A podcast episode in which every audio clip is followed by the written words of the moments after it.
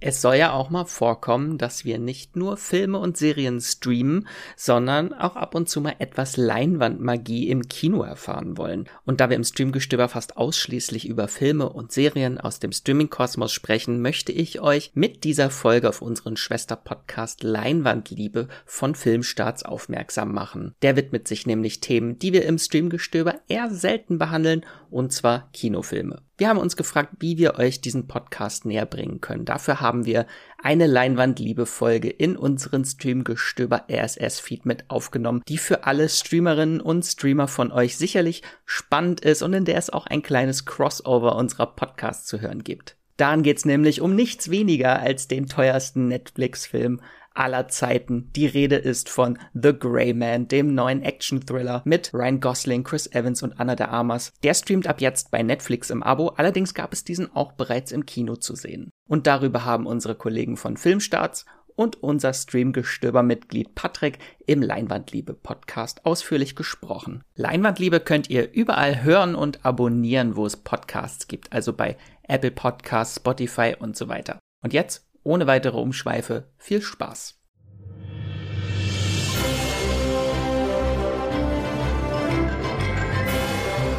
Hallo Kinofans und herzlich willkommen bei Leinwandliebe, dem Filmstarts-Podcast. Wie ihr schon hört, bin ich nicht Sebastian, sondern Pascal. Ich bin heute quasi der Ersatzmoderator, weil Sebastian leider verhindert ist. Aber ich bin auch nicht alleine im Studio, denn äh, an meiner Seite, zur linken Seite von mir aus gesehen, sitzt der gute Björn. Hallo Björn. Ja, hallo. Und direkt vor mir sitzt Patrick von Moviepilot. Hallo Patrick. Hallo. Ja, und wir werden heute über einen Netflix-Film sprechen, der aber auch vorher ins Kino kommt, nämlich The Grey Man. Genau, der startet am 14. Juli erst einmal im Kino und am 22. Juli ist er dann offiziell auf Netflix zur Verfügung. Genau, und bevor wir auf den Film zu sprechen kommen, würde ich jetzt erst einmal die Frage einfach in den Raum werfen, wie ihr zu den Netflix-Filmen allgemein steht. Seid ihr da Fans von? Was sind eure Tipps oder was sind eure großen Frustrationen, die ihr da erlebt habt? Ähm, wer möchte anfangen? Soll ich anfangen? Bitte. Ja, also generell stehe ich den Netflix-Filmen, also wenn wir wirklich von diesen Originals sprechen, die sie da ausbringen, mhm. stehe ich dem Ganzen schon mittlerweile kritischer gegenüber. Also jetzt so über die Jahre, die man das so verfolgt hat, haben sie oft nicht mit Qualität überzeugt. Also das sind oft Sachen dabei, die einfach, ja, schon so wirken, als würde Netflix da wirklich mehr auf Masse statt Klasse gehen und man muss sich da diese wirklichen Highlights oder wirklich super, super guten Filme schon auspicken. Also in der Masse, da sind oft eher Enttäuschungen dabei, Sachen, die ich schlecht finde. Ich kann jetzt gar nicht so genau Beispiele nennen, was die wirklich guten waren, aber es sind für mich dann schon wirklich eher auch so Prestige-Projekte, wie sie ja, glaube ich, Netflix auch selber nennt, so diese, ja, so Prestige-Filme, mit denen sie sich dann wirklich auch nochmal so hervorheben wollen, die aus der Masse hervorstechen sollen, weil sie dann oftmals ja, große Namen oder irgendwie Regisseur, Regisseurinnen sich holen, die dann irgendwie auch schon aus dem Kino bekannt sind, was sie ja zuletzt auch immer mehr machen. Und das sind dann eher so die Filme, die mich dann am meisten interessieren und wo dann auch potenziell bessere Filme dabei sind, wobei ich dann oft auch feststelle, dass gerade Filmemacher, die ich jetzt total super finde, die dann für Netflix arbeiten, da auch irgendwie nicht mehr so kraftvoll wirken oder ich sag mal ein bisschen verwässert wirken, wie sie jetzt eigentlich sonst auf mich wirken. So, das ist erstmal, ich habe jetzt keine strahlende Beispiele, weil ich würde sagen, sowas wie in The Irishman von Martin Scorsese ja. zum Beispiel ist für mich ein strahlendes Beispiel. Mank, wie, David Fincher. Ja, den mochte ich leider nicht so, deswegen würde ich den nicht als Positivbeispiel nennen, aber ja, solche Sachen sind dann für mich dabei, die, die mich dann eher schon begeistern. Ich weiß nicht, mhm. wie ist es bei dir, Björn? Ja, also ich finde, äh, per se ist das, die Bezeichnung Netflix-Film ja ein bisschen schwierig, weil mhm. es gibt ja keine Netflix-Handschrift. Also das ist ja bei allen Studios so. Also einzige war früher mal Disney. Früher Disney-Film, da wusstest du, was dann kam. Aber das ist ja mittlerweile auch nicht mehr so, weil es ja auch sehr vielfältig ist. Ähm, aber das, das Kla äh, Masse statt Klasse stimmt natürlich, weil halt auch Netflix als Streaming-Dienst Content einfach auf diese Seite kippen muss. Und wenn du halt irgendwie ein großes Hollywood-Studio zum Vergleich nimmst, nehmen wir jetzt mal zum Beispiel Disney, wie viele Filme bringen die denn im Jahr dann wirklich raus? Okay, jetzt haben sie mittlerweile auch in Streamingdiensten, es werden mehr, aber im Kino die ganze Zeit, das sind ja ein Dutzend ähm, vielleicht. Und Netflix muss aber nicht nur jede Woche einen Film rausbringen, sondern idealerweise jede Woche mehrere Filme. Mhm. Und das geht halt natürlich nur, indem sie auch jetzt gerade die Corona-Zeit hat dazu beigetragen, auch teilweise ganz wild aufgekauft haben, was halt die Hollywood-Studios nicht mehr wollten. So Man from Toronto jetzt kürzlich. Das mhm. war dann halt einfach, Netflix braucht was. Sony hat gemerkt, wir haben da einen Schrottfilm an der Backe. ähm, dann machen wir da wenigstens ein bisschen Geld und Netflix sagt, wir haben, Con wir haben Content, die Leute schauen sie ja trotzdem erstmal ja. ähm, und freuen sich einfach, dass was Neues da ist. Ähm, deswegen ist es natürlich schwierig, da den einzelnen, den Netflix-Film zu machen und es ist natürlich logisch, dass wenn wenn du halt irgendwie 100 Filme im Jahr raushaust, und es sind, glaube ich, sogar noch deutlich mehr, dass da dann auch halt ähm, die Klasse und die tollen Sachen du wirklich äh, mehr suchen musst und die Rosinen rauspicken musst. Aber ich finde, du findest genug Rosinen über das Jahr verteilt. Also es sind dann ähm, Irishman, haben wir gesagt, ich bin großer Fan von Mank. Ähm, ich fand ähm, The Five Bloods zum Beispiel ähm, sogar richtig, richtig gut mhm. auch. Der hat mich umgehauen. Aber es gibt auch, ähm, auch, auch von den kleineren Sachen gibt es viele. Ich mag einige der, der Adam Sandler-Filme, jetzt kürzlich auch den Hustle mhm. habe ich ähm, sehr gemocht. Ähm, es gibt dann ähm, sowas wie The Half of It, mal so eine kleine Teenie-Komödie mhm. oder Romanze oder Moxie war, war dann mehr Komödie, die zwischendrin waren. Also es, es gibt immer wieder auch ähm, kleine Sachen, auch jenseits. Und dann haben wir sowieso die großen Oscar-Prestige-Projekte, ob es jetzt The Power of the Dog, mhm. ähm, kürzlich war Marriage Story davor. Ähm, also es gibt ja die guten, aber es stimmt natürlich, dass halt ähm, viel Schwaches kommt, gerade wenn man auch auf das Hollywood Netflix-Kino guckt. Also mhm. ich glaube, gerade wenn man den Blick noch weitermacht und ein bisschen auch die europäischen oder vor allem auch asiatischen Produktionen raussucht, dann gibt es auch wieder, sieht es auch wieder ein bisschen anders aus. Ähm, und wo sie ein bisschen, glaube ich, auch Probleme haben bisher, ist noch so klar, so Genre-Kino. Also da hatten wir Extraction als leichtes Beispiel. Und da ist jetzt halt ähm, The Crayman, über den sagen wir jetzt mal noch nichts, aber der ist halt jetzt noch wieder ein Versuch in dem Bereich. Und da war halt bisher sowas wie Red Notice, war halt ein ganz katastrophaler Rohkrepierer, gerade wenn du da irgendwie mit 200 Millionen mhm, Patrick Dollar reingehst. komisch. Mhm. Können wir nochmal aufgreifen, wenn wir über Crayman mehr sprechen. So, Red Notice passt ja gut als Vergleich. mhm. Ja, äh, dann würde ich zusammenfassen, äh, wenn das rote N bei einem Film draufsteht, dann ist man ein bisschen vorsichtig, aber nicht grundsätzlich abgeneigt. Und äh, mit The Grey Man, auf äh, den wir jetzt zu sprechen kommen, äh, bekommen wir ja auch wieder einen XXL-Blockbuster von Netflix geboten, von den Russo-Brüdern, die vorher die Avengers Infinity War und Avengers Endgame und Civil War, glaube ich, auch noch gemacht haben äh, Captain und America. Winter Soldier auch und noch. Winter Soldier auch noch. Und ähm, davor, also vor The Grey Man, glaube ich, für Apple aktiv waren. Äh, einen Tom Holland Kriegsheimkehrer. Sherry, Sherry ja. genau. Mhm. Genau, und jetzt ähm, für Netflix am Start sind und sich dafür Ryan Gosling, Chris Evans, Anna de Armas besorgt haben und es mal so richtig krachen lassen. Für 200 Millionen Budget wird gemunkelt. Ähm, genau. Björn, möchtest du denn einmal kurz sagen, worum es in The Grey Man geht? ähm, ja, äh, Ryan Gosling spielt diesen titelgebenden Grey Man. Er ist so ein bisschen ein ähm, CIA-Auftragskiller, der seit auch mittlerweile zwei Jahrzehnten die Drecksarbeit erledigt, aber jetzt ähm, zu viel weiß und deswegen ähm, von dem neuen Boss, der bei der CIA das Sagen hat, ähm, entsorgt werden soll ähm, und sich da auf die Flucht begibt begibt, aber dieser neue Boss hetzt ihm einen von Chris Evans gespielten anderen Killer auf den Hals, der aber nicht für die CIA arbeitet, sondern ein Freelancer ist und seine eigene riesige Privatarmee hat, mit der er dahinter ist und bei dem halt mehrfach gesagt wird, dass weil er außerhalb der CIA ist, muss er erst recht keine Regeln beachten und kann halt alles machen. Ähm, und da aber dieser, der Bösewicht, der von ähm, Rashi Sean Page aus Bridgerton gespielt wird, ähm, noch den Mentor von dem Greyman entführt und vor allem auch noch dessen Nichte, zu der der Greyman ein besonderes Verhältnis hat, sage ich mal, mhm. ähm, dreht der halt den Spieß um und macht Ryan Gosling halt bald, ist ja nicht nur auf der Flucht, sondern macht halt Jagd auf ähm, Chris Evans. Sehr gut, ja. sehr gut zusammengefasst. Besser als ich es je hätte können. Ähm, genau, und äh, wenn wir uns jetzt so die Story anhören, es klingt ja dann doch erstmal nach einem relativ klassischen Agentenfilm. Ähm, ist es denn auch so? Kann man wirklich, wenn man Fan von James Bond oder vielleicht auch von Mission Impossible, vielleicht auch teilweise von Jason Bourne, wenn man da Fan ist, kommt man bei The Grey Man handlungstechnisch denn erstmal auf seine Kosten, Patrick?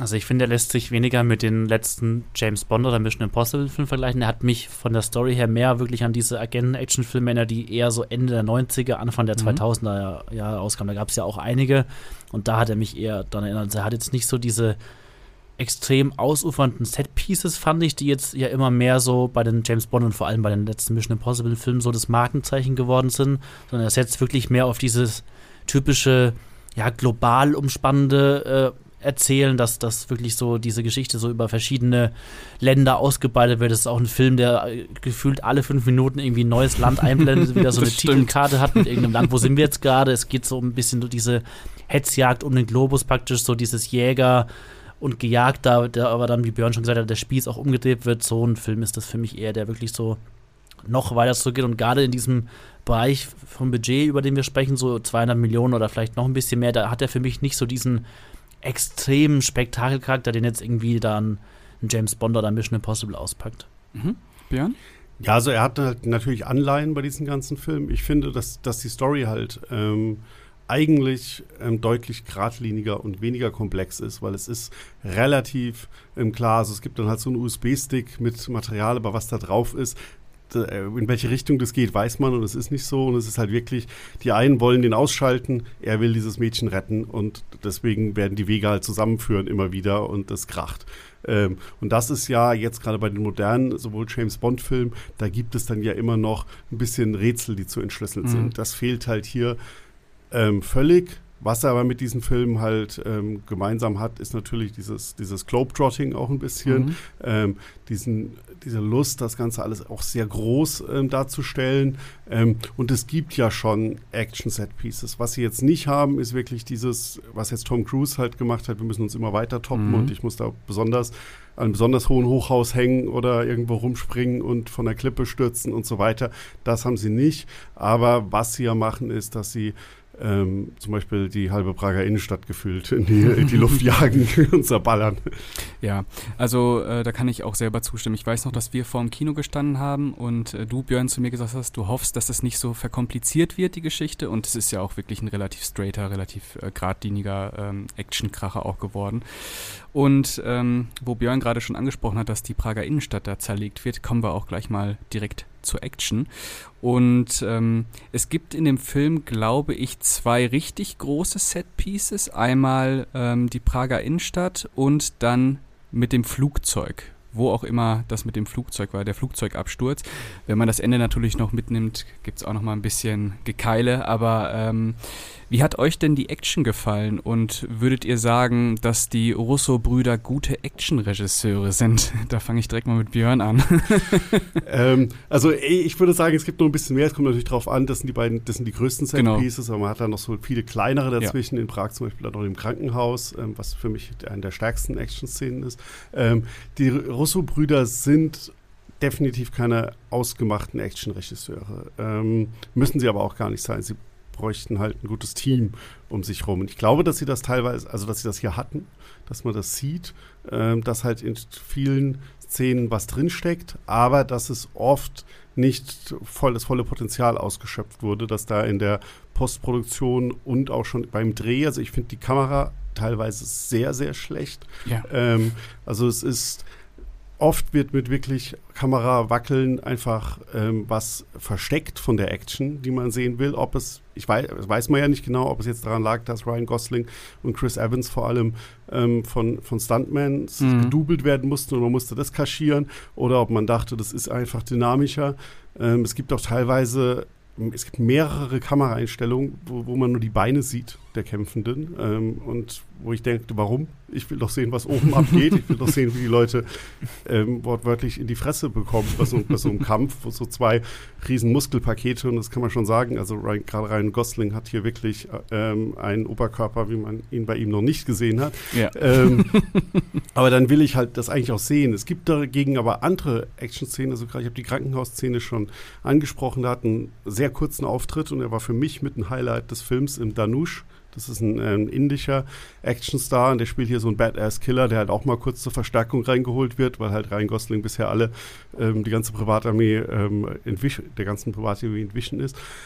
Und das ist, der hat halt so einen kurzen Fight mit mhm. ähm, Ryan Gosling und Anna de Armas und den fand ich richtig gut und da ist, der ist auch ähm, deutlich besser inszeniert. Ja, der sticht auch choreografisch raus. Genau, ja. der ist, also ich glaube persönlich, das ist ja immer schwierig. Ich habe auch schon mit sehr vielen ähm, Stuntleuten und Action-Regisseuren ähm, geredet. Also die, es gibt ja bei den Drehs dann neben den Regisseuren oft noch eigene Leute, die für die Action-Szenen zuständig sind. Ähm, und die verstehen meistens ihr Handwerk, deswegen mhm. sind sie da. Ähm, und die sind teilweise auch enttäuscht, wenn sie ins Kino gehen und ihre eigenen Filme sehen, an denen sie beteiligt waren, weil dann doch irgendwas anders gemacht wurde, als sie sich, als sie das choreografiert haben, beziehungsweise andere Kameraeinstellungen ähm, genommen wurden oder die Schnitte schneller gesetzt wurden, als es nötig gewesen wäre. Und so wirkte das für mich leider hier bei manchen Szenen auch, bei der Krankenhausszene gerade nicht. Mhm. Und das war, deswegen ist das ein schönes Highlight. Deswegen Action insgesamt, lange Rede, kurzer Sinn, viel Licht, aber auch sehr viel Schatten. Ja. Also ich kann mich äh, noch an die Szene direkt am Anfang in Bangkok, glaube mhm. ich, wo alles beginnt, äh, erinnern. Und da werden so ganz seltsame Drohnenshots auf einmal verwendet, die so quer durch das Hotel durchfliegen. Das hatte so ein bisschen äh, Anleihen bei Ambulance, was mhm. man zuletzt mhm. gesehen hat, diese wirklich hektischen, ähm, äh, reißerischen Drohnenshots, die da vollkommen deplatziert wirken mhm. und dich eigentlich aus dem Geschehen wieder rauswerfen, anstatt dich wirklich in den Kampf reinzuziehen. Äh, da weiß ich auch, da saß Patrick neben mir und hat äh, schon komisch geguckt, was da mhm, gerade ja, abgeht. Da haben wir uns angeschaut, schon ja. so halb den Kopf geschüttelt, weil es einfach so, was, was soll das jetzt? jetzt. Das war sehr komisch, weil die Szene ist ja per se auch toll vorbereitet. Du hast da ja ähm, dieses Casino, das bevölkert ist. Du weißt ja auch erst nicht ganz so genau, was vor sich geht. Dann ist ja auch eigentlich dieser Killplan erstmal ja, ja super cool, weil es ist so, dass er einen, also Ryan Gosling soll da jemanden ausschalten, der steht zwei Stockwerke tiefer und soll eigentlich durch die Tanzfläche ja. dem quasi. Genau, und man sieht die Leute auf der ja, Tanzfläche. Das, sieht, das sieht eigentlich geil aus. Das ist super cool eigentlich erstmal gemacht. Ja. Und dann geht die Szene halt doch ganz anders und es gibt halt die Verfolgungsjagd und dann kommt direkt ein Moment, wo man richtig sieht, dass es auf definitiv an Inszenierung, Kameraführung und Schnitt liegt, weil du hast dann Anna de Armas kämpft gegen ein paar von diesen Bösewichten. Du hattest sie halt kürzlich in keine Zeit zu sterben. Und da hast du halt gesehen, dass sie das kann, dass mhm. sie so einen Stunt komplett selbst ausführen kann und dass du den geil filmen kannst. Und dann hast du ihn hier und es ist laufend, verpasst du was, weil irgendwas, weil die Kamera irgendwo anders ist, als wo sie sein sollte, weil er zu schnell weggeschnitten ist. Und deswegen sieht man da, dass das hier durchaus ein Problem ist und eigentlich hätte besser gelöst werden können, weil bei ihr weiß man ja, dass sie es kann. Und ich glaube nicht, dass sie es in der kurzen Zeit jetzt verlernt hat. Ja. Ja, also ich stimme auch zu. Ich fand diese Eröffnungsszene, das erste Setpiece war für mich fast die beste Sequenz des ganzen Films. Also da fand ich, es fängt jetzt stark an. Da hatte ich schon Hoffnung, dass der Film das Level irgendwie hält. Ich fand dann auch, man hat gemerkt, in diesem Moment, wo es dann wirklich so in diese Nahkampfszenen gegangen ist, am Ende dieser Sequenz, da wurde es dann schon wieder hektisch, unübersichtlich oder so. Da ist es mir dann aufgefallen, dass sie dann wirklich, wenn es wirklich zur Sache geht, sieht alles einfach schon schlechter aus, wie wenn sie da wirklich die Spannung lang vorbereiten und das alles auch wirklich sehr gut aussah. Es hatte für mich teilweise auch so ein bisschen wie bei Skyfall diese Vibes so mit, ja, mit den Lichtern und sowas. Mhm. Also es war alles sehr schön inszeniert bis zu diesem Punkt, an dem es dann wirklich so ans Eingemachte geht, sage ich mal. Und da hat, hat man dann schon gemerkt, jetzt wird es wieder unübersichtlich. Ich, ich, weiß nicht, ich hatte mich eigentlich, das heißt gefreut nicht, aber ich war schon eher so gespannt, was die Russos da machen mit so einem Actionfilm, weil ich schätze sie eigentlich immer noch ziemlich stark für ihr Winter Soldier, Winter Soldier Regie damals, weil das war so ein bisschen, das war jetzt auch nicht die beste Action, die man sich so vorstellen kann, aber da haben sie wirklich im MCU so ein bisschen mehr Druck und so auch reingebracht, was man vorher so im MCU noch nicht gesehen hatte, fand ich, so was die Action-Szene im Winter Soldier anbetrifft. Das konnten sie da noch richtig gut. In den nachfolgenden MCU-Filmen von ihnen, da wurde es dann schon wieder austauschbar und eben mhm. auch schon diese, diese Probleme, die jetzt auch wieder bei The Greyman waren, sind da sichtbar geworden. Ähm, ganz schlimm war es bei diesem Cherry. Ich weiß nicht, ich glaube, den haben viele auch einfach gar nicht gesehen, weil er dann zu Apple TV Plus kam. Da mhm. haben sie wirklich komplett übertrieben, was so Inszenierung angeht. Also da wirkt es, als würden sie so einen 90er-Jahr Oliver Stone-Film machen wollen. Da haben sie wirklich jedes Stilmittel, was es so gibt, in den Film geschmissen. Also da haben alle paar Szenen wurde da irgendwie der, das, das, Bildformat gewechselt, Farbfilter drüber, schnelle Schnitte, auch so Kammer äh, äh, wirklich rumgewirbelt mit der Kamera und so, das war ganz furchtbar. Also mhm. dagegen ist The Greyman fast schon zurückhaltend oder gemäßigt inszeniert im Vergleich zu diesem Cherry, aber ich fand auch leider die Action insgesamt, ich habe da mich mit am meisten eigentlich drauf gefreut, weil ich schon gemerkt habe am Anfang, die Story wird, also nachdem so irgendwie eine Viertelstunde, eine halbe Stunde vergangen ist, wusste man schon ungefähr, wie die Story gestrickt ist und dann mhm. dachte ich, okay, die Action kann es jetzt hoffentlich für mich rausreißen, aber da war es eben auch oft so, dass es diese typischen was viele Hollywood-Filme, die jetzt auch nicht die tollste Action haben, eben dieses Problem haben, dass sie so verwackelt gefilmt ist, sehr zerschnitten ist oder so, dass man da einfach die Übersicht verliert. Und das hat der Film leider sehr oft. Ich fand auch diese Flugzeugsequenz, die du schon angesprochen hast, das war die furchtbarste im ganzen Film, so instatorisch. ja. Also da, wir wollen jetzt auch, glaube ich, nicht zu viel verraten, aber da geht es natürlich auch aus dem Flugzeug raus in der Luft, sage ich mal. Und das sah wirklich unfassbar schlecht aus. Da waren wirklich Greenscreen-Effekte wie aus einem billigen Trash-Film teilweise schon sah das aus. Also da hat man gar nichts mehr erkannt. Das war so ein CGI, Wackel, irgendwas. Also, wenn, das ist natürlich ein fieser Vergleich, aber wenn man das mit dieser Halo-Jump-Sequenz aus dem Mission Impossible Fallout vergleicht, da sieht man wirklich, wie sich da qualitativ solche Unterschiede ja, auch tun. Klar hatte der nochmal ein höheres Budget und alles und Tom Cruise, den dieser Film nicht hat, aber da hat man schon stark gemerkt, dass da einfach nicht das Können da ist oder so, da wirklich eine Action abzuliefern, die begeistern kann. Ja, die, Flugzeug, die Flugzeugszene ist nichts. Das war halt wahrscheinlich so die Idee, ähm, wir müssen halt ein paar Sachen einfach drin haben in dieser bisschen ähm, klassische James Bond-Orientierung. Wir brauchen halt was in der Luft. Wir haben ja auch später was unter Wasser, wo sie das eigentlich, finde ich, ganz spielerisch und geschickt lösen, dass wir nicht eine klassische Unterwasserszene haben, aber trotzdem einen Kampf und, oder eine kurze Action-Szene unter Wasser. Ähm, und ja, die Flugzeugszene ist schlecht. Andererseits hat man dann, was ich wiederum eine sehr gute Szene ähm, fand, zumindest in den ersten zwei Dritteln, ähm, ist die, die große Action-Szene in Prag, wo du halt gerade das Gegenteil hast von, dem, von diesem Greenscreen-Ding, wo du halt auch merkst, da haben sie wirklich on Location gedreht und haben da auch ähm, Sachen zerstört und in die Luft gejagt, ihre, mhm. ihre Sets. Und da hast du halt schon, das ist eine, das ist eigentlich eine wunderbare Szene, wie dieser Film insgesamt hätte sein können, wie er in seinen besten Momenten auch ist.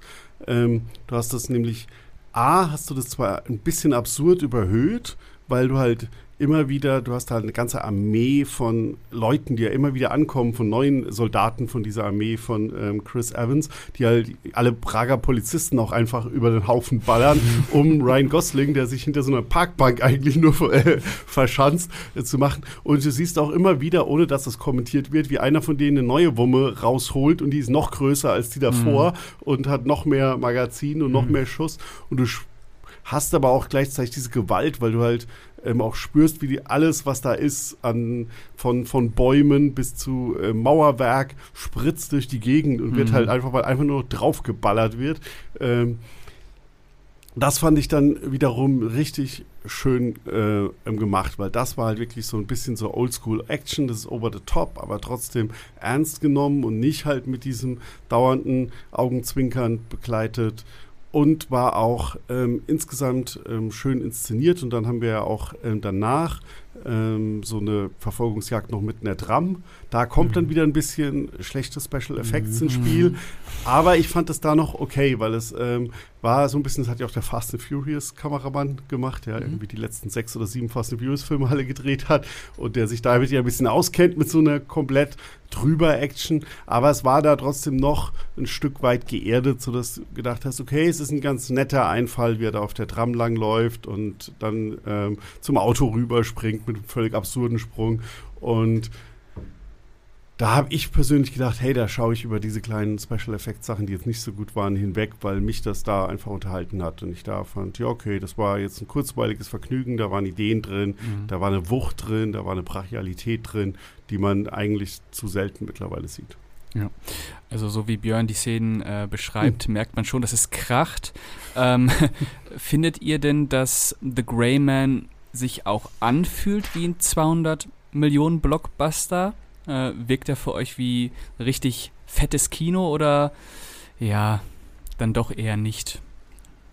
Hm, also ich habe es ja vorhin schon ge gesagt, für mich eher nicht. Also gerade in so einer Liga, gut, die waren noch mal teuer, aber wenn du jetzt wirklich so ein Bond oder Mission Impossible damit vergleichst, da kann der einfach nicht mithalten. Und selbst, ich, wenn ich jetzt auch, ich, ich habe mitbekommen, ihr mögt den nicht, aber Red, selbst Red Notice fand ich da im Vergleich, hat sich mehr nach so einem Blockbuster, Blockbuster angefühlt als jetzt Greyman. Da hat sich viel wirklich noch jetzt nicht nach einem Direct-to-Video-Film natürlich nicht angefühlt, aber es war so ein Mittelding, sodass du einen Action-Blockbuster da hast, der schon wertig gemacht ist oder so, aber der nie in diese Kino-Wow-Qualitäten hervorstellt. Ich meine, wir haben den, wir hatten ja das Glück, dass wir ihn auch im Kino gucken konnten. Auch wirklich, das ist wahrscheinlich nochmal was anderes, wenn man den dann zu Hause bei Netflix streamt. Mhm. Aber selbst da, wenn man ihn jetzt wirklich auf der großen Leinwand sieht, wie teilweise, das ist aber auch so ein Netflix-Problem, wie dann wieder irgendwie das Color Grading ist oder wie die Farben sind, das sieht alles auch so ein bisschen trist und trostlos aus in dem Film, fand ich jetzt persönlich. Also bei Red Notice zum Beispiel, der hat sich irgendwie mehr wie so ein knalliger Blockbuster angefühlt. Ich meine, das ist, da kann man auch sagen, das ist ein Film, den eigentlich ein Algorithmus gedreht hat. So, der hat alles zusammengestopft, was man irgendwie bei Netflix so als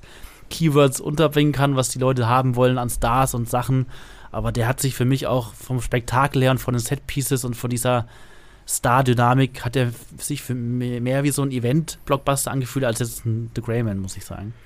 Ich, ich, ich, muss, ich, muss, ich muss da eigentlich energisch widersprechen, aber teilweise halt noch zustimmen. Also ich finde es persönlich ähm, eigentlich sympathisch, das, und das stimmt, die haben bei The Greyman ein 200 Millionen Dollar B-Movie mhm. gedreht. Mhm. Und die wissen das aber auch und die wollen da gar nicht, die wollen gar kein Eventfilm sein. Also außer, dass sie, und da merkt man das Geld, dass sie halt ähm, in sieben oder acht Ländern oder so, keine Ahnung, gedreht haben und auch wirklich gedreht haben, weil sonst drehst du alles in Budapest und sagst dann halt, das war jetzt Prag und das war jetzt Österreich und das war jetzt Bangkok oder so, sondern die haben ja wirklich in diesen Ländern. Das hat natürlich, kostet Geld, weil da musst du jedes Mal neue Crew anheuern und, und so weiter. Und die Riesenstars halt auch, ne? Die, die, Stars haben wahrscheinlich auch, also das nicht günstig gemacht, aber das hast du ja bei Red Notice ja auch. Ja.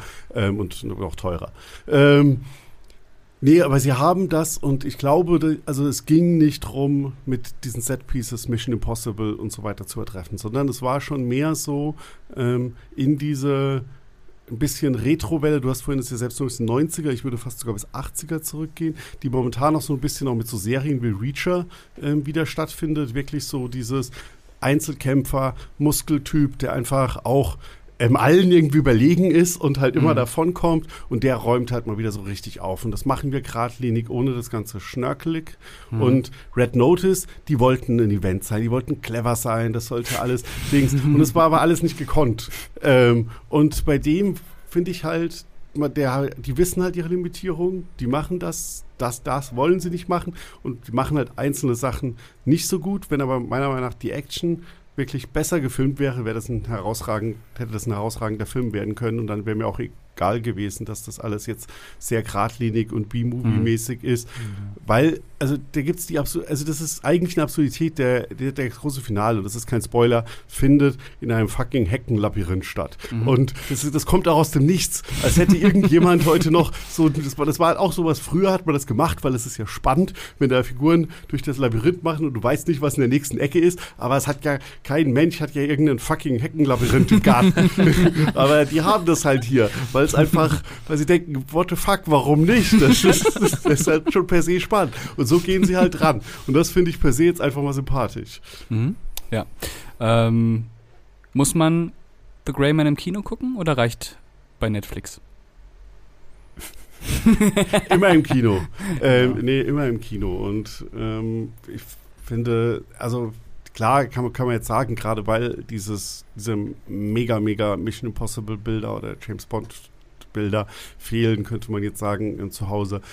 Aber ich bin froh, ihn im Kino geschaut mhm. zu haben und ich würde es jedem empfehlen, weil man kriegt das auch selten, dass wirklich so straighte Actionfilme und auch wenn er jetzt nicht super, super ist, sondern halt nur ordentlich insgesamt dass die im Kino gezeigt werden. Was läuft denn da noch so an Actionfilmen? Das sind doch die ersten, die im Streaming oder halt sogar nur noch für den DVD-Markt ähm, gemacht werden. Ja. Oder halt jetzt für Netflix. Also wann kriegt man solche mal, ja.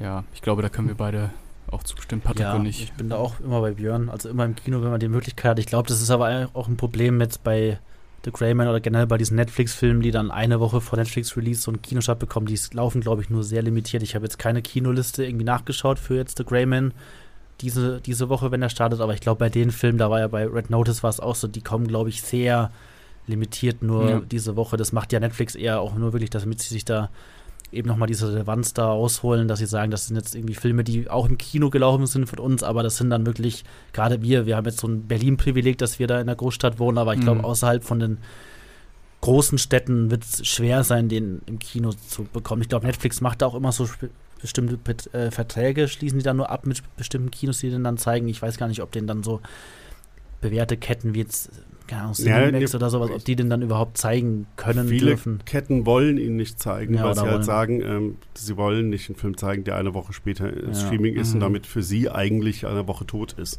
Weil ähm, wenn, also sobald er bei Netflix draußen ist, dann geht ja erst recht keiner mehr ins Kino, ja. sondern es geht ja nur um die Woche davor. Und es ist natürlich klar, wir haben in Berlin das Privileg, viele werden dich kennen. Es ist auch immer noch auch vollstes Verständnis äh, Corona-Situation, wenn jemand sagt, möchte vielleicht noch nicht ins Kino gehen oder kann nicht, weil gesundheitlich, dann ist das eine, natürlich, dann soll er ihn auf Netflix schauen und genauso ist natürlich auch finanziell eine Frage. Manche Leute können vielleicht mhm. nicht ähm, jede Woche ins Kino und mhm. müssen sich das dann sehr genau aussuchen, welchen Film sie schauen wollen. Dann ist vielleicht Crayman jetzt auch nicht unbedingt der, wo ich sagen muss, den musst du jetzt rein. schauen, sondern dann gibt es da ein paar alte Alternativen da draußen, die vielleicht dann eher es wert sind.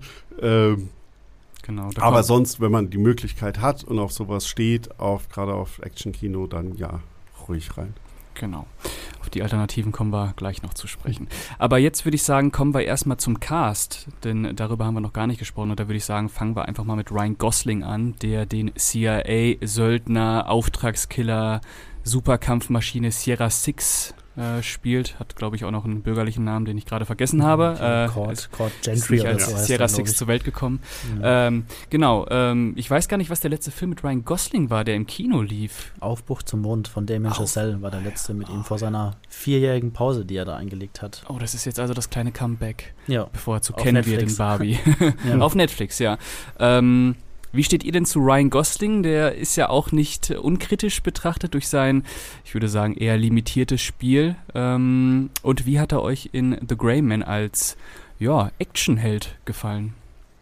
Ja, äh, ich habe mich am meisten auf ihn gefreut, ihn wiederzusehen, jetzt nach den vier Jahren. Das hat sich schon lange angefühlt. Ich glaube, heutzutage vier Jahre, fast irgendwie ein halbes Jahrzehnt weg zu sein, das macht sich schon bemerkbar. Gerade weil er vorher in den Jahren ja schon so ein ziemlich gefeierter Star eigentlich war, der dann in vielen Filmen dabei war und eben dann wie so verschwunden ist einfach für kurze Zeit. Man wusste zwar jetzt, dass er nach und nach wieder zurückkommt und was er jetzt auch für Projekte am Start hat, aber ich habe mich da schon sehr gefreut, ihn da wiederzusehen, eben auch in einer Rolle, die perfekt zu ihm passt. So, ich habe ihn ja damals, wie glaube ich ganz viele äh, vor allem lieben gelernt, so in Drive dann von mhm. Nicholas mhm. Winding Refn, wo er auch so diesen stoischen Einzelgänger und auch Actionhelden, jetzt nicht unbedingt typischen Actionhelden, weil das wurde ja auch viel gebrochen in Drive, aber er hat da schon so diesen Typ geprägt an, an Actionheld modern, den er jetzt auch in Greyman nahtlos eigentlich wieder aufgreift und er hat für mich da perfekt reingepasst auch wieder. Also ich kann da, ich kann es verstehen, wenn man sagt, er spielt da wieder sehr limitiert, er hat da wieder seinen Ryan Gosling Gesichtsausdruck draus, so diese Mischung aus diesem sehr stoischen,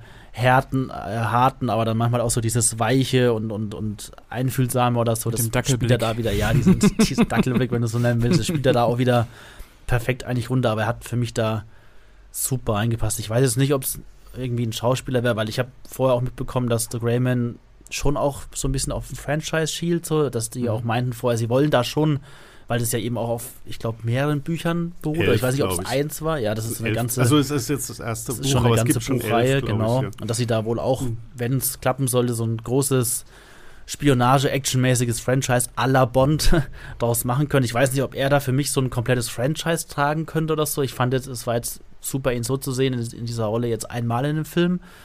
Aber ich habe mich gefreut, ihn wiederzusehen. Er war für mich auch so tatsächlich mit das Beste am Film, muss ich sagen. So, dass er die Hauptrolle da so gespielt hat. Ich mochte gerade auch immer diese kleinen Szenen, wenn er in dem Film, da muss er schon einiges einstecken, auch wird immer mal wieder verletzt oder angeschossen, da macht er immer so dieses mm, oder so, gibt er immer dieses Geräusch von sich und ich mich jedes Mal wieder gefreut, wenn er das gemacht hat. Und das war schon so ein Markenzeichen von ihm in dem Film, was er da wieder so ein bisschen geprägt hat und das hat mir ja sehr gut gefallen. Deswegen, ja, ich bin immer noch großer Ryan Gosling-Fan und nach dem Film weiterhin.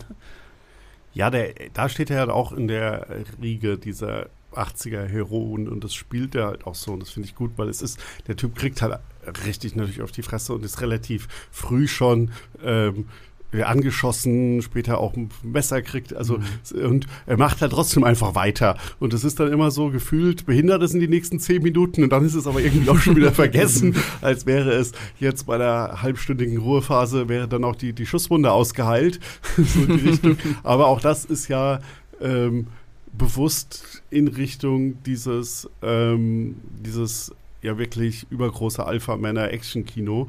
Ähm, und da passt er halt rein, weil er auch ähm, sich wirklich, ich habe es vorhin ja schon mal kurz erwähnt, auch aufgepumpt hat. Also er hat da diese Muskeln, äh, allgemein auch, wie sie ihn inszenieren mit diesem Körper, der halt einfach zeugt mit seinen ganzen Narben, dass der jetzt schon seit 20 Jahren hier auf die Fresse bekommt mhm. und trotzdem immer irgendwie wieder aufgestanden ist scheinbar und seinen Auftrag erledigt hat. Und du weißt halt hier, dass du halt hier diese ähm, nicht stoppbare Killermaschine hast. Und dann hast du ja, wenn wir zum zweiten Schauspieler rübergehen, Chris Evans, den, der halt so ein bisschen das ja, ähm, mehr, während der Ryan Gosling mehr der Typ von der Straße ist, ist der mehr so das, das Dandy-mäßige, der dann ähm, am liebsten das aus der Kommandozentrale regelt, aber wenn er dann halt muss, geht er halt auch raus und dann hast du halt einfach diese riesen Typen, die halt dann einfach irgendwann aufeinandertreffen werden, wie es halt früher auch der Fall war. ja, das stimmt. Also ähm, ich hatte mit Ryan Gosling in Aufbruch zum Mond echt meine Probleme. Das war mir alles ein bisschen too much, äh, dieses, dieses Nichtspiel. Mhm. Ähm, aber in The Greyman hat er mir auch wieder wirklich sehr gut gefallen und ich war auch äh, durchaus beeindruckt von, von den Muskelbergen. Ähm, genau, Björn hat schon erwähnt, Chris, Chris Evans als Lloyd Hansen, ja. Lloyd Hansen, genau, ähm, der Freelancer mit eigener Armee, der äh, Jagd auf, auf Ryan Gosling macht. Wie hat euch denn Chris Evans gefallen? Äh, Chris Evans hat definitiv Bock gehabt auf die Rolle. Ähm, das merkt man. Und er hat halt wirklich gedacht, yo, jetzt spiele ich mal so nach, nach, nach Captain America, nach all diesen Jahren, so einen richtigen Psychopathen. Und das wird halt auch jede Minute betont, wie crazy dieser, dieser ähm, ähm, Lloyd Hansen ist und wie wenig der sich an alles hält und einfach alles niedermäht und durchgeknallt ist und eigentlich nicht zu kontrollieren ist. Ähm, es gibt eine ganze Figur, die nur dazu da ist, um das jedes Mal zu sagen, wie wenig er. Aber ähm, ich fand das ganz nett, die ersten zehn Minuten mit ihm. Und dann ist es halt einfach nur noch das Gleiche. Und das ist dann okay.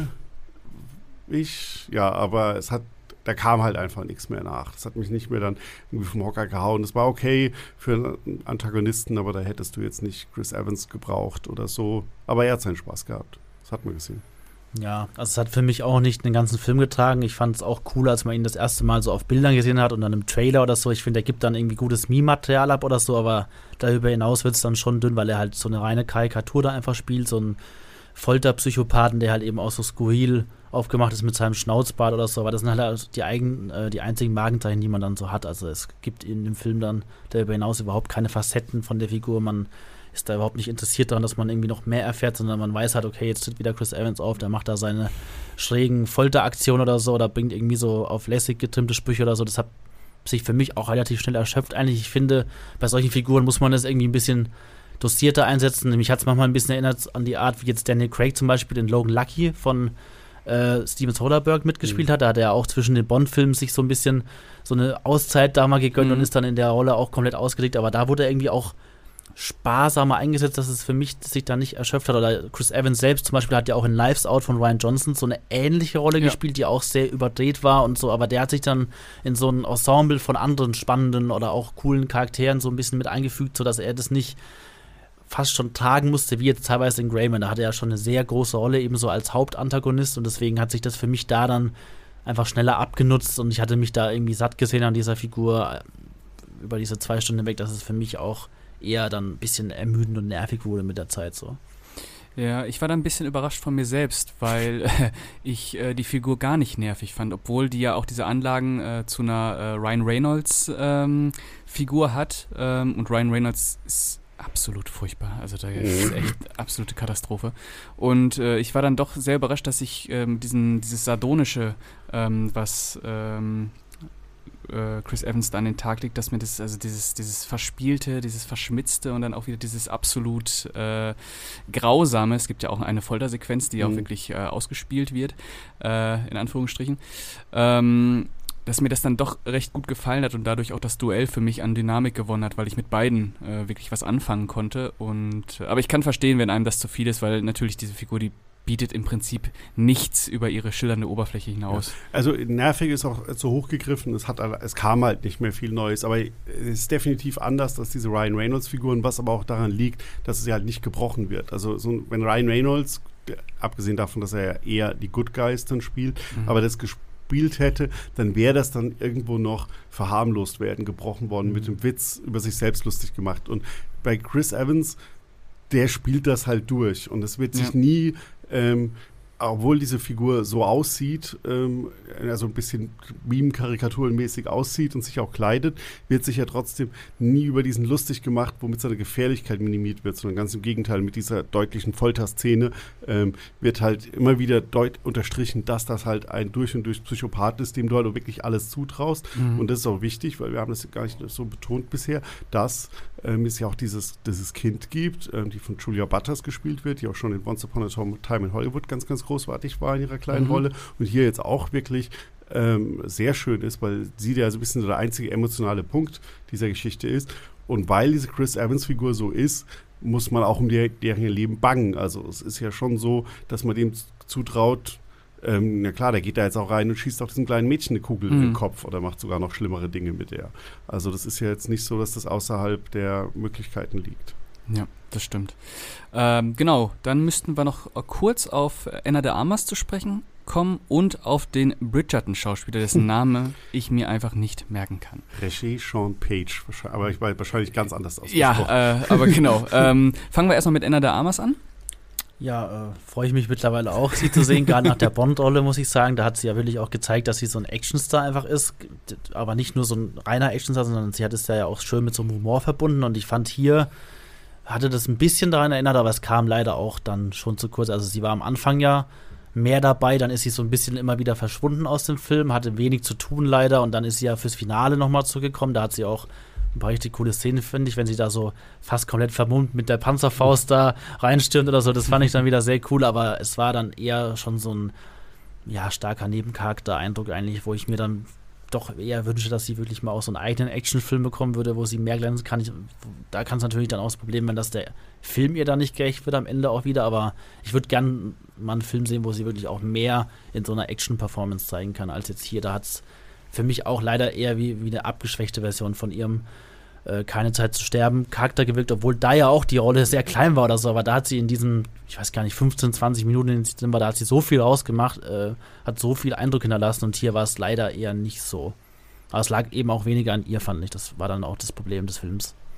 Ich habe jetzt, also ich kenne die, die, die Buchvorlagen nicht, aber ich habe persönlich das Gefühl, dass sehr, sehr viele dieser Figuren in diesem Film existieren weil sie in diesen Buchvorlagen einfach irgendwie in späteren Romanen oder so wichtiger werden und mhm. dann da sind oder vielleicht sogar eigene Geschichten haben. Es soll ja wohl auch Spin-offs mit einzelnen Figuren geben. Okay. Ähm, es gibt zum Beispiel also Jessica Henwick, ähm, die ist komplett verschenkt, die ja für gar nichts mhm. diese Film macht. Und Anna der Amas fand ich da noch von diesen ganzen ähm, Figuren neben ähm, Danush, der halt als dieser Killer diese wirklich Badass fünf Minuten hat, fand ich sie noch ähm, von diesen Nebenfiguren mit am besten, weil sie zumindest ein bisschen eine eigene Erzählung hatte. Ähm, also sie ist dann, da gibt es dann diese Szene in Berlin, wo sie ihr Chef dann halt kalt stellen will und dann fängt sie halt, sie ist halt nicht diese typische äh, weibliche Figur in so einer Konstellation, die halt jetzt irgendwie mitgeschleift wird, sondern da reingeht, sondern sie geht dann halt ähm, selbst da rein und macht ihr Ding und ist da aus völlig, aus völlig eigener Motivation unterwegs und hat da halt so ihren kleinen, ähm, es ist, ist ja, arbeitet ja jetzt auch nicht direkt erstmal mit Ryan Gosling zusammen, sondern mhm. sie macht ihr eigenes Ding. Und das fand ich dann wieder ganz nett und vor allem aber trotzdem unaufgeregt erzählt, weil es halt einfach da war und sie macht das gut, aber könnte halt besser sein, wie ich vorhin bei der Action ja schon ausgeführt habe. Mhm. Das ist halt so ein bisschen das, was das den letzten Kick vermissen lässt bei ihr. Mhm. Und der Bridgerton-Star, gibt es da was zu sagen für alle Bridgerton-Fans da draußen? wenn man ihn mal als Fiesling sieht, der sitzt halt, der hat ja diese typische Rolle, der sitzt im Sessel und ist der Bösewicht. Schreibtisch, also, Schreibtischbösewicht. Ja, das, so ist, ja, das genau, das ist der typische Schreibtischtäter, ja. hinter dem die ganze Zeit noch ein mysteriöser weiterer mhm. äh, Mann ge geteasert wird. Ähm, aber das ist es halt, ja. Ja, was fast schon ironisch ist, weil der Name ist mir hauptsächlich ein Begriff. Ich habe jetzt Bridgerton nicht gesehen, aber er wird ja immer wieder auch als Bond-Nachfolger ja. gehandelt, was so die, die Namen angeht, die momentan so Men sein sollen angeblich. Da ist natürlich noch nichts offiziell oder so, aber er ist da immer wieder auch ganz vorne dabei und das ist halt so ein bisschen fast schon schade, weil in dem Film empfiehlt er sich ja eher so als das Gegenteil von einem James Bond Leading Man. Er ist ja wirklich eher so dieser Schreibtischbösewicht, der dann irgendwie so einen Handlanger spielen könnte oder so in einem Bond-Film, aber er sticht für mich da jetzt noch nicht wirklich als irgendwie ein Bond-Star oder so aus. Das, das, da ja. gibt einem der Film jetzt irgendwie nichts. Bewerbungsschreiben als neuer M. So. ja, ich wollte gerade sagen, eher M. Eher sowas, ja, der so im Hintergrund agiert, eher so, so diese Kontrollüberwachungsfunktion ja, oder genau. so, aber er hat jetzt da gar keine Möglichkeit, sich da irgendwie als so ein Actionstar oder, oder irgendwie auch Bond-Schauspieler so zu behaupten. Leider. Nein, nein, nein, nein, das stimmt. Das stimmt. Ähm, genau. Ich gucke mal auf die Uhr. Ja, 42 Minuten haben wir schon. Ähm, habt ihr noch irgendwas zum Film? Björn hat vielleicht noch ein bisschen was aufgeschrieben. Nee, nee ich habe das nicht hier. Das sind nur die ganzen Namen, die man so. so schlecht merken kann. Mhm. Ähm, nee, ich habe, also ich glaube, wir haben nahezu alles gesagt, was man zu dem Film was, sagen was muss. Was mir noch ein bisschen aufgefallen ist, ich bin jetzt niemand, der immer nur nach Gewalt, Gewalt, Gewalt schreit, aber für mich hat sich schon das PG-13-Rating, das der hat, auch störend ausgewirkt. Also ich hätte mir manchmal schon noch ein bisschen mehr Druck und Härte fast schon gewünscht. Er hat zwar auch heftige Sequenzen, über die wir gesprochen haben, wie diese Foltersequenz oder auch wenn dann im Park umgeballert wird und da auch wirklich auf niemanden Rücksicht genommen wird, das ist schon auch heftig, aber ich, manchmal hat es sich für mich dann eher wirklich wieder wie so eine leicht verwässerte Version von so einem härteren Actionfilm angefühlt. Mhm. Also wenn ich einen Vergleich ziehen würde zu jetzt auch Netflix-Action, da würde ich immer diesen Extraction äh, vorziehen mit Chris Hemsworth, den fand ich richtig gut. Und der wurde ja, glaube ich, von einem Regisseur gemacht, der irgendwie als Stunt-Koordinator auch mhm. bei Sam dem, Hargrave. Genau, Sam mhm. Hargrave, der für die Russos der Stunt-Koordinator bei so Filmen wie jetzt Winter Soldier war und der hat, finde ich, richtig abgeliefert bei Extraction. Das ist natürlich auch ein Film, der mehr so ein ein Gimmick-Actionfilm teilweise ist, weil er viel wieder auf diese Long-Takes, also Plansequenzen setzt, die ja mhm. teilweise auch dann nicht real sind, die dann auch mit so Fake-Schnitten oder unsichtbaren Schnitten mhm. unterbrochen werden. Aber der hat für mich dann eher so eine richtig druckvolle Action, auch eine Härte gehabt und eben diese Übersichtlichkeit und so, die ich bei Greyman halt zum Beispiel total vermisst habe. Also wenn ich irgendwie mich entscheiden müsste, dann würde ich sofort nochmal den Extraction schauen, von dem ja auch ein Sequel dann noch kommt. Ähm, als jetzt dieses Jahr noch, oder? Mhm. Kommt das noch? Ja, ich glaube dieses mhm. Jahr noch. Also da, den fand ich zuletzt von den Actionfilmen ist es einer, der mir in Erinnerung geblieben ist und der eben für mich das richtig macht, wo, wo ich bei Greyman leider ein bisschen enttäuscht war. Und wir bekommen dieses Jahr auch noch, hoffentlich wird das noch mit ähm, hier Jamie Foxx, ähm, diesen Vampir-Action. Ja, der ist Day, Day Shift, Shift, Day der ist von J.G. Perry und das ist so ein bisschen so. eigentlich dieser Action- Stuntgott und der war der große Mentor von Sam Hargrave ah, und hat okay. den und der darf jetzt endlich, nachdem er seit 30 Jahren von der hat schon die ganzen Missing in Action Sachen und sowas gemacht. Also okay. wirklich darf der jetzt endlich mal einen eigenen Film machen. Ich bin okay, sehr gespannt, jetzt, was das wird. Da kam jetzt ja der erste Trailer vor kurzem, aber es sah leider eher ein bisschen wie ein neuer Bright aus, fand ja, ich. So. Ich, ich fand, es war leider zu viel Humor und Snoop ja. Dogg und zu wenig Scott Atkins und so. Aber ja, mal sehen. Ja. Ähm, nee, aber, aber ich fand jetzt zu dem Punkt, ich fand nicht, dass die Action nicht brutal genug war. Ich war sogar ein bisschen überrascht, wie hart sie an die Grenze von diesem PG-13 ran sind, was aber ja auch in den USA auch meistens ist die Gewalt ja auch nicht so das ganz große Problem, sondern es ist eher ja das Fluchen und so, dass sie ja auch ein paar Mal nett umgangen sind. Also es gibt ein paar Abwandlungen für Fuck, ähm, um dieses Wort nicht sagen zu müssen. Ja, und äh, auch ohne Spoiler im Finale, da geht es ja auch noch mal zu, äh, wuchtig zur Sache. Ähm, ja. Genau, dann würde ich sagen, kommen wir mal zum Fazit. Ähm, ich fange einfach mal an. Filmstartswertung, wie gewohnt. Ich würde zweieinhalb von fünf Sternen geben. Ich fand den Film nicht nervig, äh, aber ich fand ihn auch nicht sonderlich mitreißend. Was mir gefallen hat, war dann doch die Gradlinigkeit äh, der Geschichte. Ähm, die Eröffnung in Bangkok äh, fand ich äh, jedenfalls von der Setwahl und äh, wie die ersten zehn Minuten da ähm, eingesetzt oder eingeführt wurden, wirklich sehr stimmungsvoll. Und Ryan Gosling, Chris Evans äh, fand ich super. Ja, ähm, drei von fünf, die gibt es auch in der offiziellen Filmstaatskritik von mir. Ähm, ich finde wirklich ein, ähm, ein solider Actioner insgesamt mit einigen sehr guten Action-Szenen, einigen leider versauten Action-Szenen, aber insgesamt eine kurzweilige, geradlinige Haltung für jeden, der so auf wirklich dieses Action-Kino st ähm, steht. Ja, von mir gibt es leider nur zwei Sterne von fünf. ähm, ich fand auch Ryan Gosling, wie schon gesagt, am besten. Er hat für mich den Film gut getan. Ich fand von den anderen Stars, er hat sich eben ein bisschen, also Chris Evans hat sich für mich schnell erschöpft und die anderen sind mir teilweise zu kurz gekommen. Ich fand die Story eben halt sehr generisch, austauschbar. Da hat für mich eigentlich jetzt nichts, da gab es für mich nichts, was mich total gefesselt hat oder was ich irgendwie ansatzweise originell fand. Deswegen hätte es für mich eben auch die Action ausgleichen müssen und da gab es für mich leider auch zu wenig, das jetzt so in Erinnerung geblieben ist. Ich fand auch die, die Eröffnungssequenz des ersten Setpiece fand ich sehr gut. Ich fand diese Park, äh, diesen Park-Schusswechsel fand ich sehr gut und am, fast am besten mochte ich eigentlich dann den Finalkampf. Der hat mich am ehesten so ein bisschen an diese Nahkampf, Hand-to-Hand-Combat-Action aus Winter Soldier erinnert, so mhm. dieser allerletzte Kampf, auch wenn es nur so ein Heckenlabyrinth war, aber das fand ich eigentlich auch wieder ganz gut. Also das Finale mochte ich sehr gern, aber abseits dessen bleibt da für mich leider wenig hängen. Ich finde, das ist so ein Film, ich hatte, glaube ich, auch höhere Erwartungen und der erfüllt für mich so alle Erwartungen, die man an ihn hat, so gerade so mit einem Mindestmaß, wenn überhaupt, oder bleibt ein bisschen darunter. Deswegen leider nur zwei von fünf Sternen von mir. Okay.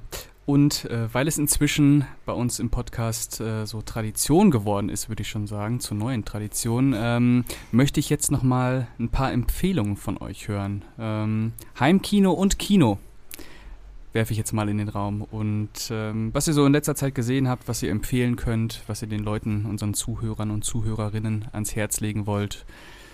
Fangt gerne mal an, Patrick oder Björn, wer auch immer. Soll ich anfangen? Gerne. Also ich weiß nicht, ob er jetzt schon mal besprochen oder empfohlen wurde. Ich war auch vor kurzem im Urlaub und konnte ihn deswegen erst ein bisschen später noch holen. Aber ich würde natürlich sehr gerne äh, Elvis empfehlen, allen, die ihn noch nicht gesehen mhm. haben, von Baz Luhrmann, der neue Film. Ähm, der hat jetzt auch einige Jahre nichts mehr gemacht im Kino. War ja zuletzt bei Netflix äh, tätig, bei dieser Serie The Get Down hieß die, glaube ich. Äh, da hat er so als Showrunner und mhm. teilweise Regisseur mitgearbeitet. Aber sein letzter Film, The Great Gatsby, ist ja jetzt auch schon, ich weiß gar nicht, sieben, acht Jahre her gewesen oder so.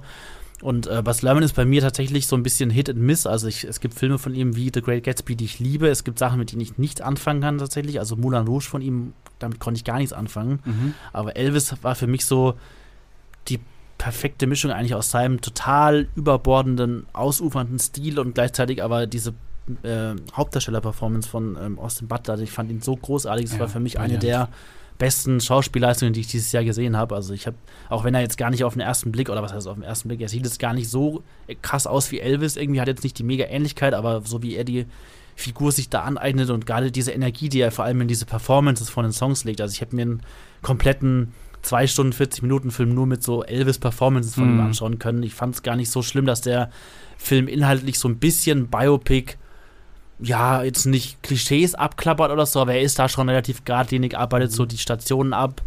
Ähm, er kriegt da nochmal so ein bisschen einen ne, Dreh rein, weil er vieles auch über die Perspektive des Managers erzählt, der komplett skurril von Tom Hanks gespielt wird. Ich dachte auch, nachdem ich den Trailer gesehen habe, das kann ich, das wird mich vielleicht komplett abstoßen, aber ich war so nach 10, 15 Minuten auch mit der Performance komplett irgendwie an Bord und hab das, bin da mitgegangen und ja, also wenn man auf, auf komplett exzessiv inszenierte Filme steht. Also es ist fast schon für Musikbiopics ist der Film fast schon das, was zuletzt irgendwie Ambulance von Michael Bay für Actionfilme war. Also es ist wirklich ein komplettes Spektakel. So die erste Dreiviertelstunde bis Stunde dachte ich, es wird sogar selbst mir zu viel, der sowas liebt, so totale Schnittorgien und so, mhm. und so mhm. Kammerspielereien. Das war selbst mir fast in der ersten Stunde too much irgendwie, aber es hat mich dann so mitgerissen und dann auch diese zwei Stunden 40 doch getragen, dass ich da sehr begeistert aus dem Kino gekommen bin. Deswegen ist Elvis, auch wenn er jetzt, glaube ich, schon seit zwei Wochen oder so läuft, immer noch meine aktuelle starke Kinoempfehlung. Ja, äh, dazu kann ich sagen, wenn ihr wissen wollt, wie äh, Sebastian und ich Elvis fanden, dann hört, uh, hört euch den Conan der Barbar Podcast an. Ah. genau. Äh, Björn, Kinotipp vielleicht am Start? Nein, da würde ich mich am ersten dann Elvis anschließen. ähm, Dings, ähm, sonst sind das ein bisschen die, die üblichen Verdächtigen über Everything, Everywhere, All the Time. Haben wir sogar einen extra Podcast gemacht. Ähm, Genau, und das sind, glaube ich, die Sachen, die ich. Und Top Gun Maverick gab es einen ja, extra Podcast, den klar. man immer noch ähm, empfehlen kann. Ähm, Nee, ich, ich habe dann zwei, ich habe zuletzt zwei Heimkinofilme geschaut, beide auch jetzt in den letzten Tagen, die sehr gut zu The Grey Man ein bisschen passen auf unterschiedliche Art, und Weise. Das eine ist nämlich mit Triple Frontier, einen der, mhm. wie ich bisher fand, ähm, äh, sehenswertesten Netflix-Original-Filme, der halt auch, ähm, auch in dieses harte ähm, Männer-Action-Kino ähm, reingeht und ein, ja, darum geht, dass halt so eine, eine kleine Truppe ehemaliger Soldaten einen Drogenbaron ausschalten will, aber hauptsächlich, weil sie sein ganzes Geld sich unter den Nagel reißen wollen. Ähm, ist ein bisschen berechenbar und ein paar Klischees sind drin, aber fand ich immer wieder sehr schön inszeniert, auch gerade ähm, einige der sehr kurzen Action-Szenen. Ähm, und dann, weil es eigentlich wahrscheinlich mit der beste äh, Film ist, worum es geht, dass ein Einzel einzelner Typ alles dran setzt, um ein Mädchen zu retten. Ähm, Man on Fire von Tony Scott, äh, natürlich ein, ein, ein herausragendes ähm, Werk und das ist natürlich auch ein perfekter Beweis, wie man ähm, Action zwar mit schnellen Schnitten oder erzählen kann mit schnellen Schnitten und hektisch, aber trotzdem ähm, nie unübersichtlich oder nicht so unübersichtlich, dass es schlecht ist, sondern wenn es unübersichtlich ist, dann hat das einen Grund. Ähm, und auch trotzdem gleichzeitig, weil es ist jetzt kein reiner Action- und Rachefilm, sondern es ist fast ein Liebesfilm, die erste Hälfte oder so ein Ersatzvater-Tochter-Film, wie man halt auch wirklich so eine wunderbar emotionale Geschichte darum erzählen kann. Ähm, den würde ich persönlich immer noch empfehlen. Und sonst, weil ich glaube, noch nie im Podcast genannt wurde und vielleicht der beste Film des Jahres ist momentan auch bei Netflix ist, schaut alle unbedingt noch AAA, falls ihr es noch nicht getan habt. Da ja. sieht man auch, was man aus einem Drittel des Budgets, das die Russos hier hatten, ähm, für absolut überbordendes Action-Kino machen kann, was jede Grenzen sprengt und äh, mit CGI-Dauerfeuer, aber trotzdem einer ungemeinen Körperlichkeit ähm, und Muskeln bis zum geht nicht mehr präsentieren kann. Da muss auch Ryan Gosling noch ein bisschen üben. nee, äh, ja, also das ist, das war jetzt mal meine Empfehlung. Ja, ähm, ich habe ein Heimkino und eine Kinoempfehlung. Auf deine Heimkino-Empfehlung können wir gleich auch noch kommen, falls du eine hast. Ähm, Heimkino-Empfehlung, der beste Film des Jahres ist natürlich der Card Counter von Paul Schrader. Und äh, ich habe kürzlich mal Rolling Thunder gesehen, der im Deutschen heißt äh, Der Mann mit der Stahlkralle. Ja. Uh. Äh, geschrieben von Paul Schrader. Von dem Film hat er sich dann auch ähm, distanziert. Er wollte ihn selber inszenieren, hat alles nicht geklappt und hat dann gesagt, äh, macht daraus, was er wollt. Man merkt aber noch sehr stark äh, den Schrader-Einfluss natürlich, denn äh, es ist wieder ein eine Vietnam-Heimkehrer-Geschichte von zwei Männern, die äh, in ihrem Alltag nicht mehr klarkommen. Und äh, von einem der Männer wird dann äh, Sohn und Frau umgebracht. Und äh, dadurch findet er endlich wieder Sinn in seinem Leben, weil er endlich wieder Gewalt anwenden kann. Und ähm, das ist kein Actionfilm, klingt jetzt ein bisschen so wie ein klassischer Rachefilm. Es ist vielmehr äh, ein sehr, sehr entschleunigtes, sehr tragisches Psychogramm äh, von zwei Männern, die äh, sich einfach nicht mehr zurechtfinden und nur noch über Gewalt kommunizieren können. Den gibt es jetzt auch auf Blu-ray ähm, seit einiger Zeit in Deutschland. Äh, kann ich euch nur ans Herz legen. Sehr, ja, sehr kann ich mich anschließen kurz. Ähm, inszeniert ist ja meines Wissens von John Flynn, ein genau. sehr, sehr unterschätzter, aber genau. ganz, ganz toller Regisseur meiner Meinung nach. Ja, super. Hm. Und ähm, Kinotipp habe habe ich äh, letzte Woche, glaube ich, gesehen. Corsage heißt der Corsage. Corsage. Mhm. Ja. ja ähm, der äh, Sissy-Film, Sissy auf Düster, ähm, mit Vicky Kriebs in der Hauptrolle. Ich glaube, die Regisseurin heißt Marie Kreuzer. Mhm. Genau. Mhm. Ja. Und äh, es geht quasi ganz grob, der Film hält sich natürlich auch nicht wirklich an die wahre Geschichte, sondern nimmt sich Elemente ähm, aus, der, aus den letzten Jahren von äh, Kaiserin Elisabeth heraus und macht daraus so seine eigene sehr düstere, sehr todessehnsüchtige äh, Charakterstudie äh, um Sissy, die ja nicht mehr schlafen kann, heroinabhängig äh, äh ist und, und, und, und. Ähm, den fand ich auch äh, sehr einnehmend, was vor allem an der Darstellung von äh, Vicky Krebs äh, lag, die ähm, hier wirklich äh, großartig ist, die man ja auch kennt, spätestens seitdem sie bei Paul Thomas Anderson Daniel Day-Lewis in die Knie gezwungen hat. wer hat das schon mal vorher geschafft? Nur Vicky Krebs. Ähm, genau, und der erinnerte mich sehr an Spencer mit Kristen Stewart, auch wirklich diese Frauen in ihrem goldenen Käfig, die da irgendwie auszubrechen versuchen, es aber, naja, so teilweise schaffen, aber auch nie wirklich ganz. Und äh, läuft momentan im Kino, kann ich äh, nur ans Herz legen. Patrick, noch ein äh, äh Heimkinotipp? Ähm, wie gesagt, ich war vor kurzem im Urlaub. Ich habe jetzt nicht so mega viel geguckt, aber ich habe im Urlaub äh, noch auf Apple TV Plus einen neuen Film gestreamt, den ich jedem empfehlen würde. Der heißt Chacha Real Smooth. Oh, grandios. Und das war ein Film, der mich auch wirklich umgehauen hat. Ich hatte vorher von einem, ich habe jetzt leider gar nicht so die Namenpart, muss ich äh, sagen, aber der Regisseur, der hat vorher auch nur einen Indie-Film gemacht, der heißt, ich weiß gar nicht, kann man den Titel sagen? Ja, Shithouse heißt der.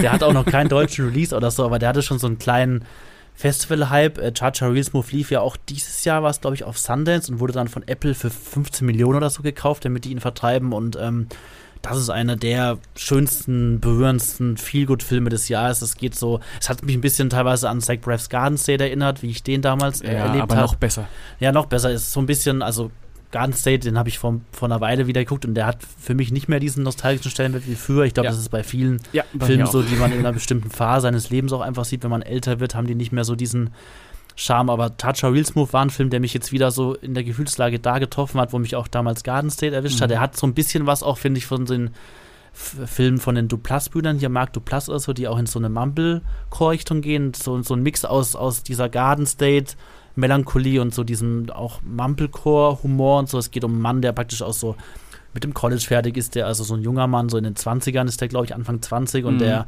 jetzt nicht weiß wirklich, was er mit seinem Leben anstellen soll. So, da gibt es ja ganz viele Filme mit der Thematik und der äh, hat dann so ein bisschen diese Idee, dass er so auf Hochzeiten so ein bisschen der Stimmungsanheizer. Ja, auf Bar Mitzvah, oder? Auf Bar Mitzvah, ja, genau, genau, nicht Hochzeiten. Auf Bar Mitzvah ist er so der, der Stimmungsanheizer, der plötzlich so auf, auf, auf die Tanzfläche stürmt und alle Leute so zum Tanzen und Feiern animiert. Und da trifft er eben auf einer dieser Bar Mitzvahs ähm, Dakota Johnsons Figur, die ähm, mit ihrer Tochter da ist, die wiederum ähm, autistisch ist. Und dann ähm, entwickelt er so ein, ja, Verhältnis zu, zu denen. Er kümmert sich da eben um die Tochter, passt auf die auf abends, während ähm, Dakota Johnson manchmal auch ähm, mit ihrem Mann wiederum, der viel geschäftlich als Anwalt war, glaube ich, nicht in der Stadt ist oder so, da teilweise unterwegs. Und dann, ja, kann man sich schon ein bisschen erahnen, dass es natürlich auch so dazu kommt, dass sich die beiden näher kommen. Und es geht aber eben auch so um, um das dieses sehr liebevolle Verhältnis zwischen der Hauptfigur und dieser autistischen Tochter, das auch super toll dargestellt ist. Das ist ja immer eine sehr schmale Gratwanderung, wenn man ja. so ähm, Thematiken wie Autismus oder so im Kino behandelt. Das kann auch sehr schnell ins, ja, fast schon, ja,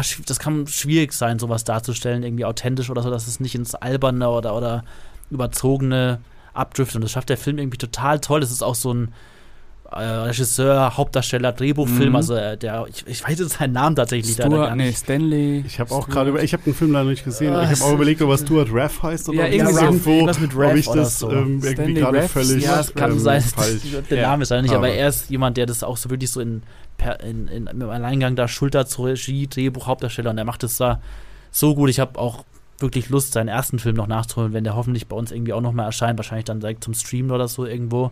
Aber ja, das war auf den habe ich mich sehr gefreut und der hat mich auch total umgehauen, berührt und das ist einer meiner liebsten Streaming-Filme, die ich dieses Jahr gesehen habe, auf jeden Fall. Ähm, muss ich noch kurz was zu sagen, muss ich total zustimmen. Eigentlich ist das nicht so mein Genre. Patrick weiß es mhm. ja, dass ich da eher so ein bisschen auf Kriegsfuß mit bin.